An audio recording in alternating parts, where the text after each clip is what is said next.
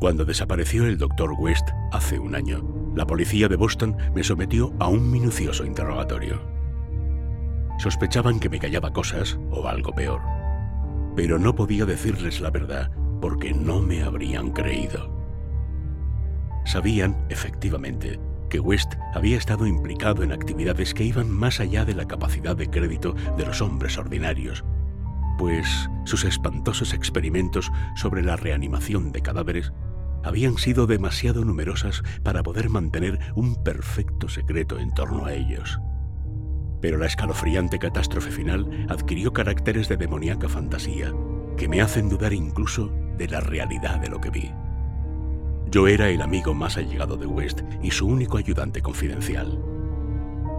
Nos habíamos conocido años antes en la Facultad de Medicina y desde el principio había participado yo en sus terribles investigaciones. Había intentado perfeccionar lentamente una solución que inyectada en las venas de un recién fallecido podía devolverle la vida. Este trabajo requería abundancia de cadáveres frescos y comportaba consiguientemente las actividades más espantosas. Más horribles aún eran los resultados de alguno de sus experimentos. Masas horrendas de carne que habían estado muertas, pero que West despertaba, dotándolas de una ciega, insensata y nauseabunda animación. Estos eran los resultados usuales, ya que para que pudiera volver a despertar la mente era necesario que los ejemplares fueran absolutamente frescos y que las delicadas células cerebrales no hubiesen sufrido la más mínima descomposición. Esta necesidad de cadáveres muy frescos supuso la ruina moral de West. Eran difíciles de conseguir y un día espantoso llegó a apoderarse de un ejemplar cuando aún estaba vivo y en todo su vigor. Un forcejeo, una aguja y un poderoso alcaloide lo convirtieron en cadáver fresquísimo. El experimento fue positivo durante un instante breve y memorable. Pero West salió de él con un alma seca y endurecida, y una mirada fría que observaba con una especie de calculadora y una horrenda apreciación de los hombres de cerebro especialmente sensible y un físico vigoroso. Hacia el final, cobré a West un intenso terror, ya que empezaba a mirarme de esa misma manera. La gente no parecía darse cuenta de sus miradas, aunque me notaban asustado, y tras su desaparición, se valieron de eso para propalar unas sospechas absurdas. En realidad, West tenía más miedo que yo. Sus abominables trabajos le hacían llevar una vida furtiva y llena de sobresaltos. En parte era la policía quien le daba miedo, pero a veces su nerviosismo era más hondo y brumoso, y estaba relacionado con abominaciones indescriptibles a las que había inyectado una vida morbosa. Por lo general, terminaba sus experimentos con el revólver, pero a veces no era bastante rápido. Es lo que ocurrió con aquel primer ejemplar en cuya saqueada sepultura se descubrieron más tarde huellas de arañazos. Y lo que sucedió también con el cadáver de aquel profesor de Arkham, que cometió actos de canibalismo antes de ser capturado y encerrado sin identificar en una celda del manicomio de Sefton, donde estuvo casi seis años golpeándose la cabeza contra las paredes. Casi todos los demás resultados que posiblemente subsistían eran productos de lo que resulta más difícil hablar.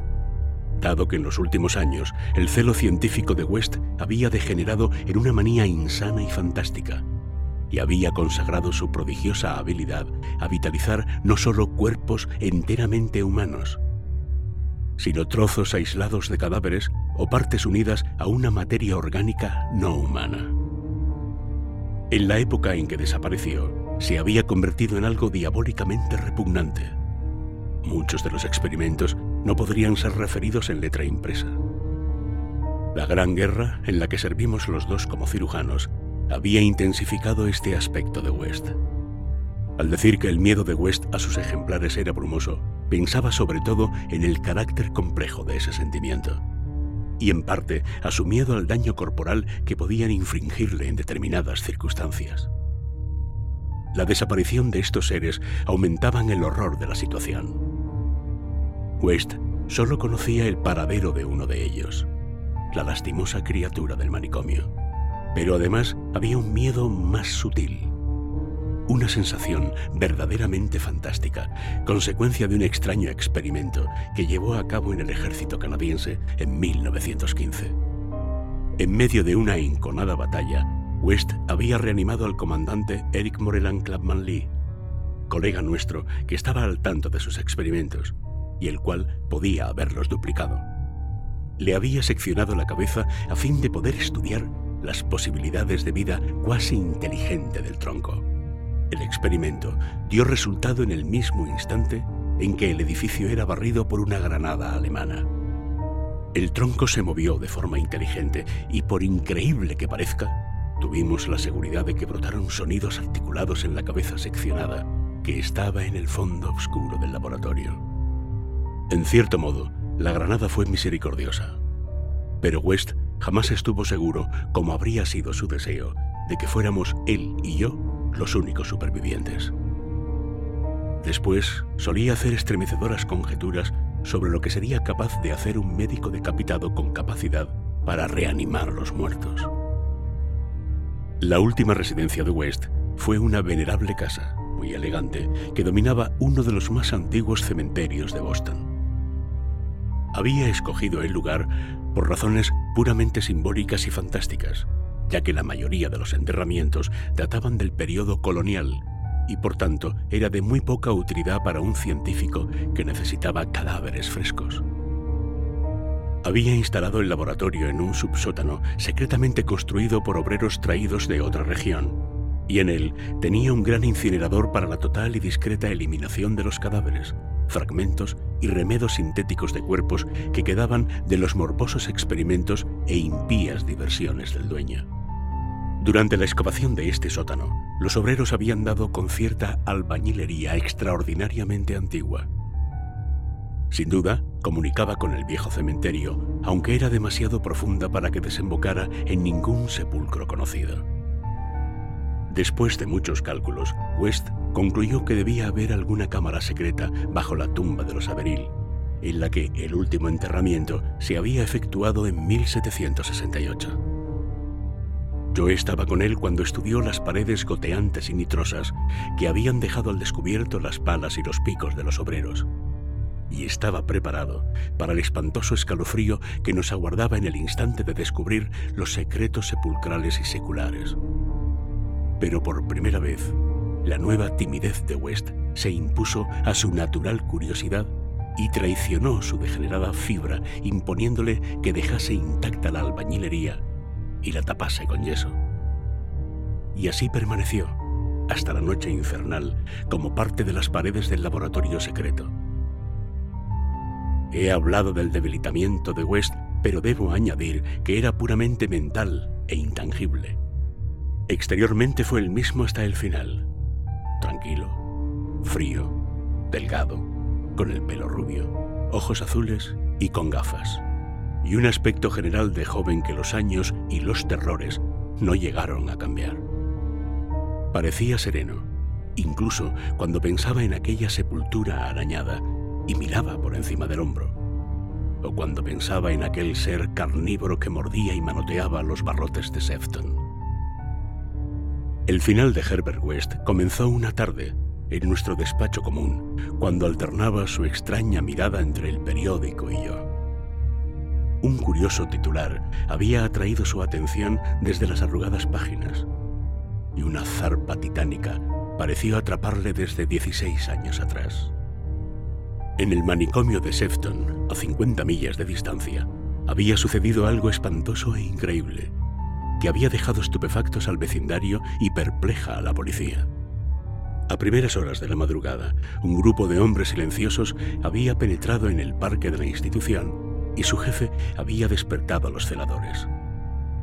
Era una amenazadora figura militar que hablaba sin mover los labios, cuya voz parecía conectada casi ventrílocuamente a un gran estuche negro que transportaba.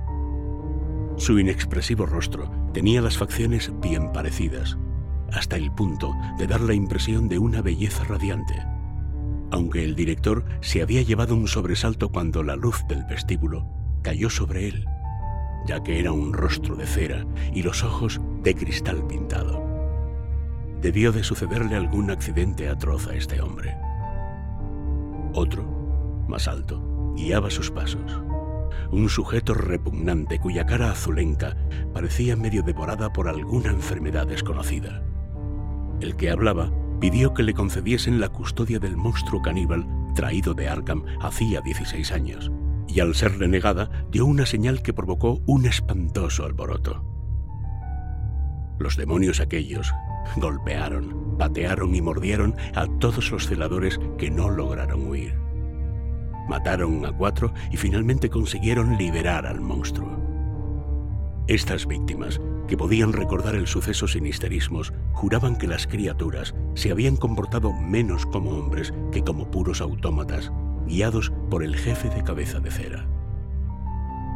Cuando les llegó ayuda, aquellos hombres y la criatura caníbal habían desaparecido sin dejar rastro.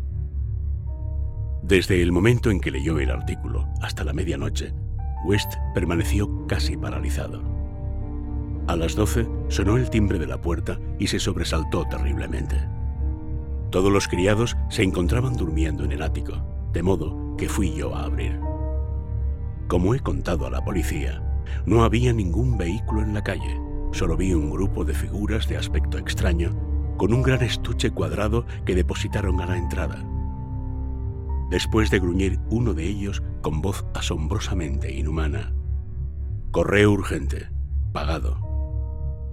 Salieron de la casa con paso desigual, y al verlos alejarse tuve el extraño convencimiento de que se dirigían al antiguo cementerio con el que lindaba la parte de atrás de la casa. Al oírme cerrar la puerta de golpe, bajó West y miró la caja. Tenía unos dos pies cuadrados y llevaba el nombre correcto de West con su actual dirección. También traía remitente, Eric Moreland Clubman Lee, St. Clair, Illois, Flandes.